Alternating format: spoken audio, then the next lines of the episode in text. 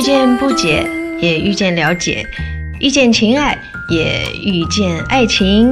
我是秋薇，这里是情爱相对论。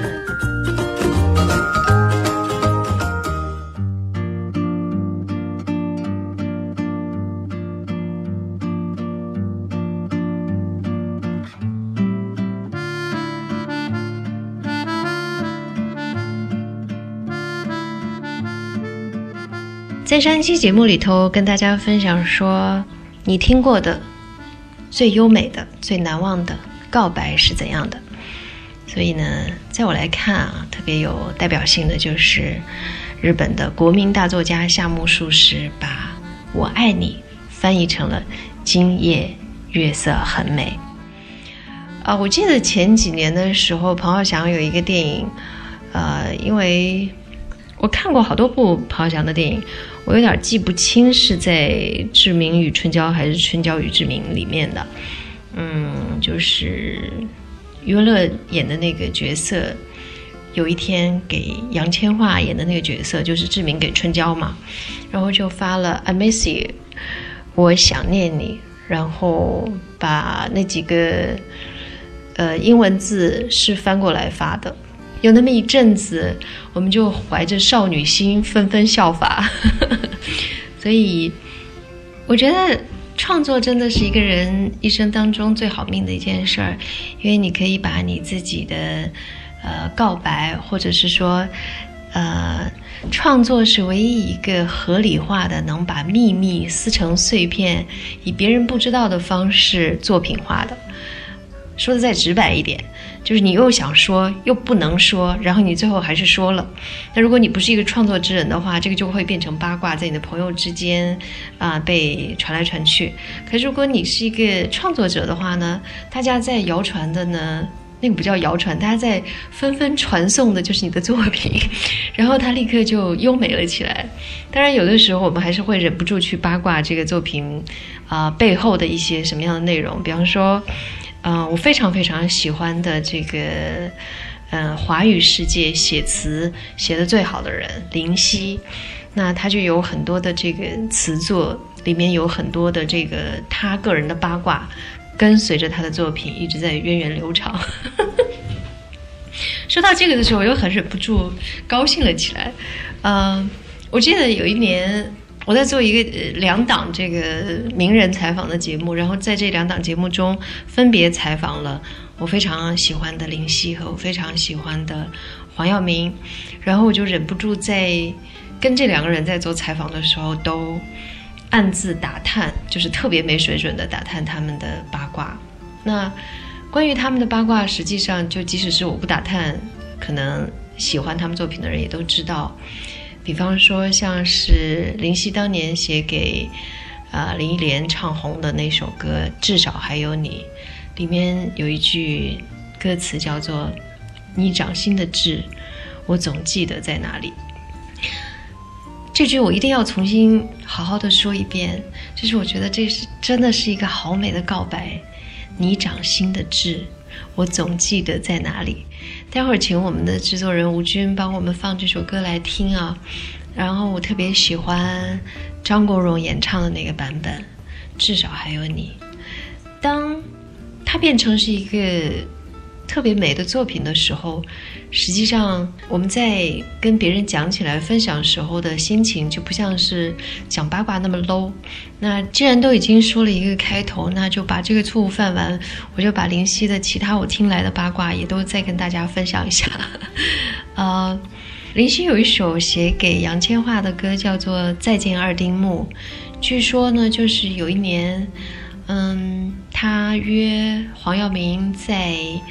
啊，东京碰面，好像他被黄耀明放鸽子，所以呢，他就在这个悲伤愁苦的时候，写了这首歌，叫做《再见二丁目》。后来是杨千嬅在唱。我很无耻的把这一段我很想分享的八卦，在我的上上上本小说《莫失莫忘》里面由一个角色啊说出来，因为。倒不是说一颗八卦的心也也存在了，但我实在是觉得，嗯，写字是一个好有意思的事儿。就像是，嗯，我在 说自己的时候就开始嗯啊。我在好几个小说里面都有一个看起来很美的角色，叫做吴锦城，就是因为我有很多年都很喜欢金城武。然后我在这些年的时候呢，我个人的真正的喜欢的人出现了，他就是我认为全亚洲最优秀的演员何振宇。而且最有意思的事情，你知道吗？据说何振宇这三个字在韩文里的发音是哈称物，我肯定发的不准了，因为我完全不懂韩文。然后所以听起来也是哈成武，而且何振宇他爸爸姓金，是他给自己改名字叫何振宇。他其实应该叫金正宇，那么其实也是叫金正武，这个这个凹的太尴尬了，好吧，我们先来听歌，张国荣版本的《至少还有你》。如果全世界我也可以放弃，只因还有你值得我去珍惜，而你在这里就是生命的奇迹。也许全世界我也可以放弃，就是不愿意失去你的消息。你掌心的痣，我总记得在哪里。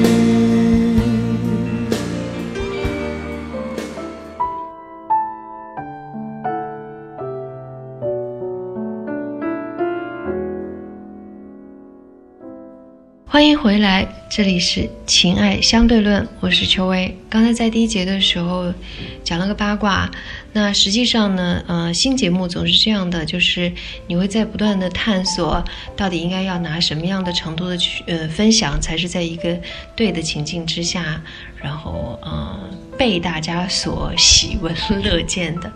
那么第一期呢讲了文学家，第二期的前半段讲了八卦。然后说到林夕，我记得我在采访他的时候，啊，他说到他写作有一个习惯，他说他很喜欢一边在放着剧集，以剧集作为背景，然后一边在写作。因为我觉得每个人的习惯都很匪夷所思，因为如果我旁边在放着一个剧集的话，我应该就完全无法集中。但他举了一个例子，他说有一次，呃，他在看日剧，就是只是放着日剧。然后里面呢有一个木村拓哉演的一个角色，然后这个角色在给自己煮泡面，然后他一边心里在想着一个谁，然后一一边在煮泡面，所以呢那一锅的泡面就煮糊了。然后据说林夕看了这个情景就非常的有感触，作为一个创作人，他心里就在想，那如果那个不是一锅泡面，而是一锅红豆的话，那煮糊了会是怎么样子呢？结果，他就写出了我们那个年代的人都非常非常喜欢的王菲的一首代表作，叫做《红豆》。我自己在深夜的书房里头，呃，跟自己笑了起来。这个画面如果直播出来的话，应该我也会拿到现金吧。好，那我们听个歌，待会儿再回来继续聊。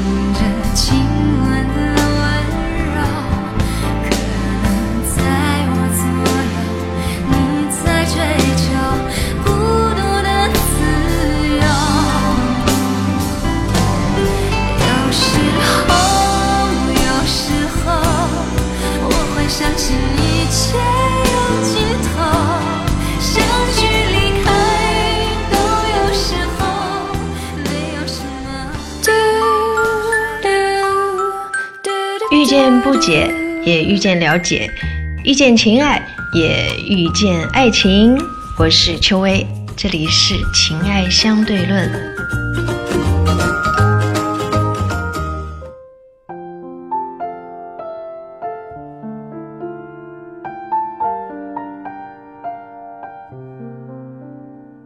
刚才才那一节短短的，是因为我自己聊不下去了。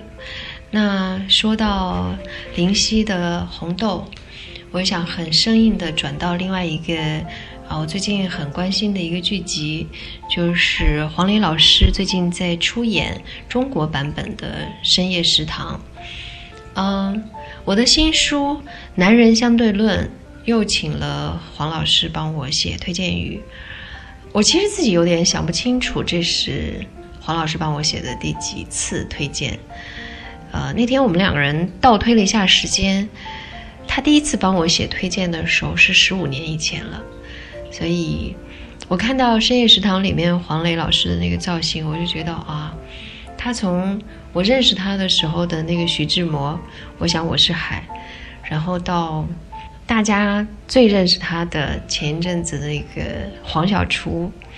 然后这两个角色的结合，就刚刚好是《深夜食堂》里头的那个老板。啊，我没有看过日本版本的那个剧，但是我非常非常的期待黄老师的这个剧集，因为他真的是一个能把烟火气给诗意化的。然后说到这个呢，嗯，又要硬拽到另外一本书。那也不算太生硬了，就是我常常会弄混啊，《深夜食堂》和《孤独的美食家》。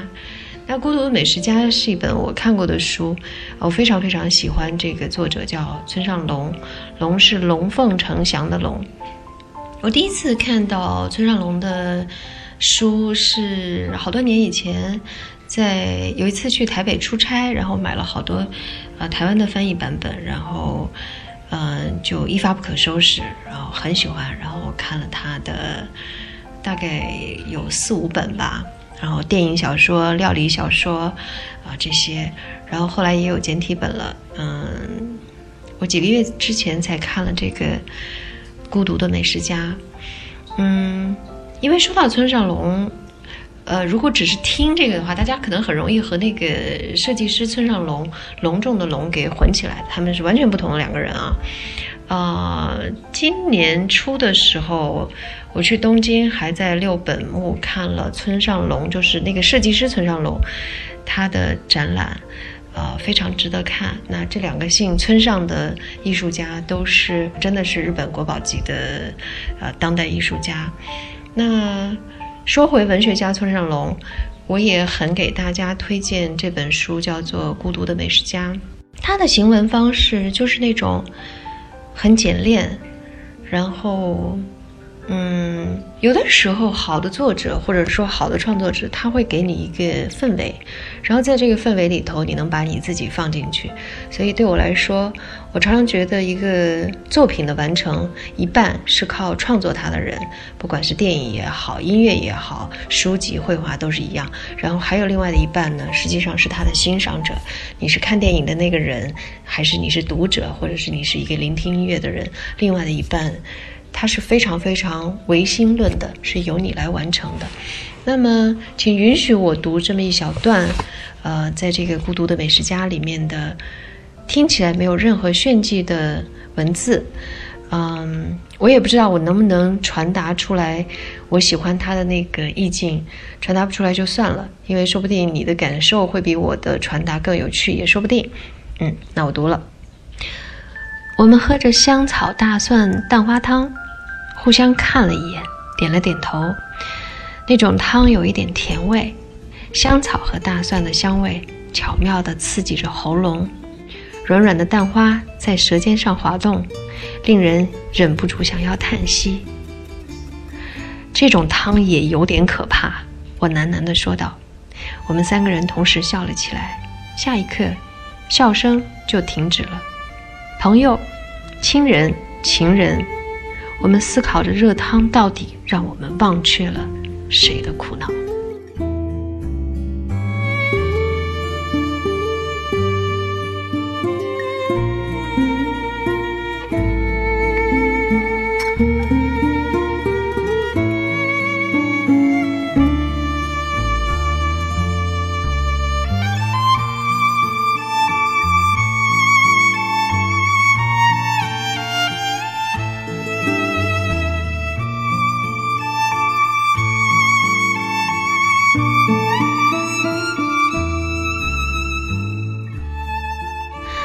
我读的不好，等我练好了再读给你们听哈。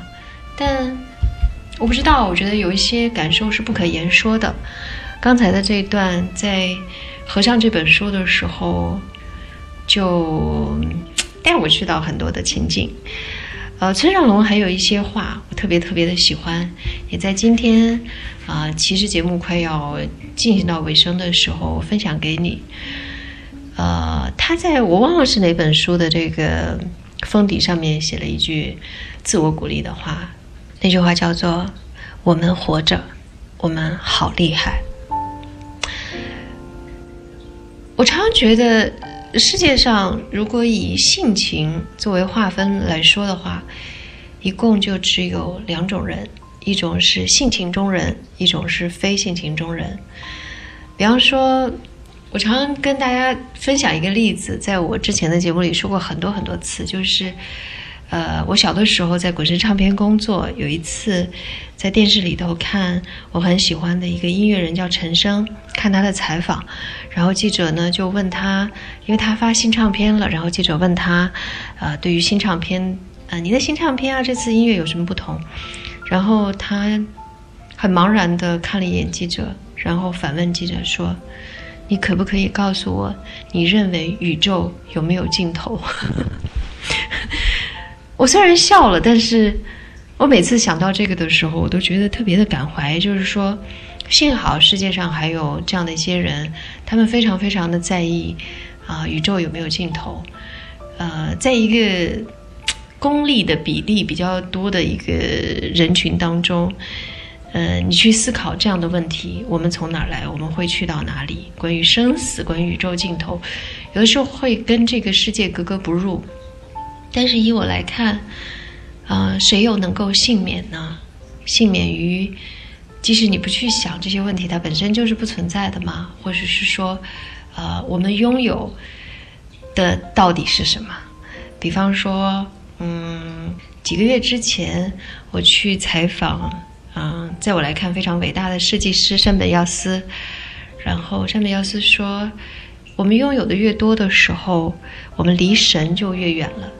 那我觉得这个神是一个打引号的，不论你心里认定它是什么，那么我相信那也是一种对于性情的呵护，就是说一个人他能不能安静下来，一个人在选择做一件事情或者选择跟一个人亲近的时候，他是以什么为依准的？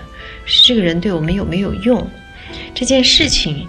对我有没有帮助？还是说他只是因为某一种的感知或者是感动？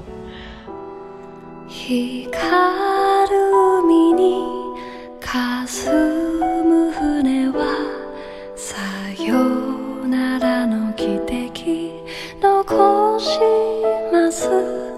ゆるい坂を降りてゆけば夏色の風に会えるかしら。私の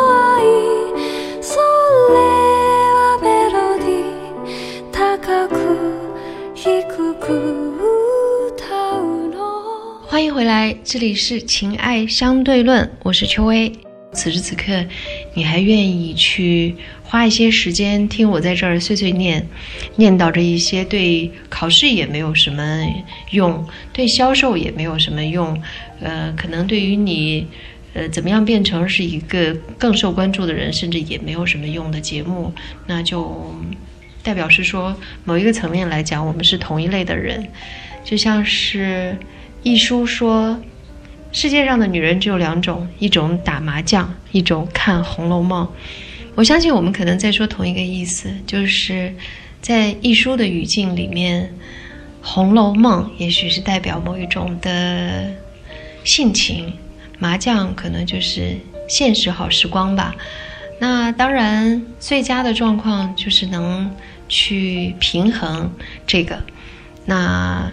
就像是村上龙有另外一段我也很喜欢的话，他说：“我拼命的工作就是为了能出去玩儿。”那我觉得，也许有一些时候，我们违背性情的去努力的去做一些，呃，内心觉得格格不入的事情，也是为了要让我们的性情有一个可以放置的地方，然后有一群看起来跟我们差不多的人，我们在人群中可以对视，然后我们关心同一类的文字，我们在同一种感动当中求同存异，啊，在这个。